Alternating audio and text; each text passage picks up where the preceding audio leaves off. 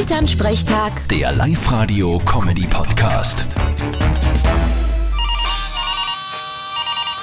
Hallo Mama. Grüß dich, Martin. Du, ich hab mir gedacht, dass das Deutschland sucht den Superstar nach der Staffel aus ist. Jetzt geht's da weiter. Aha.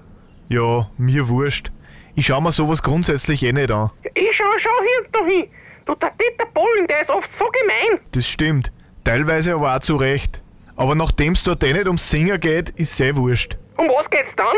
Ja, in erster Linie brauchen's Leute, die dann einen Vertrag mit RTL unterschreiben und irgendwann dürfen's dann ins Dschungelcamp und Würmer fressen. Ach so, ja, von dem her ist das eher eine gute Taktik, gell? Man muss halt jede Form von Selbstachtung verlieren. Aber da gibt's eh genug Kandidaten. Vierte Mama. Ja, das stimmt. Bitte, Martin. Elternsprechtag. Der Live-Radio-Comedy-Podcast.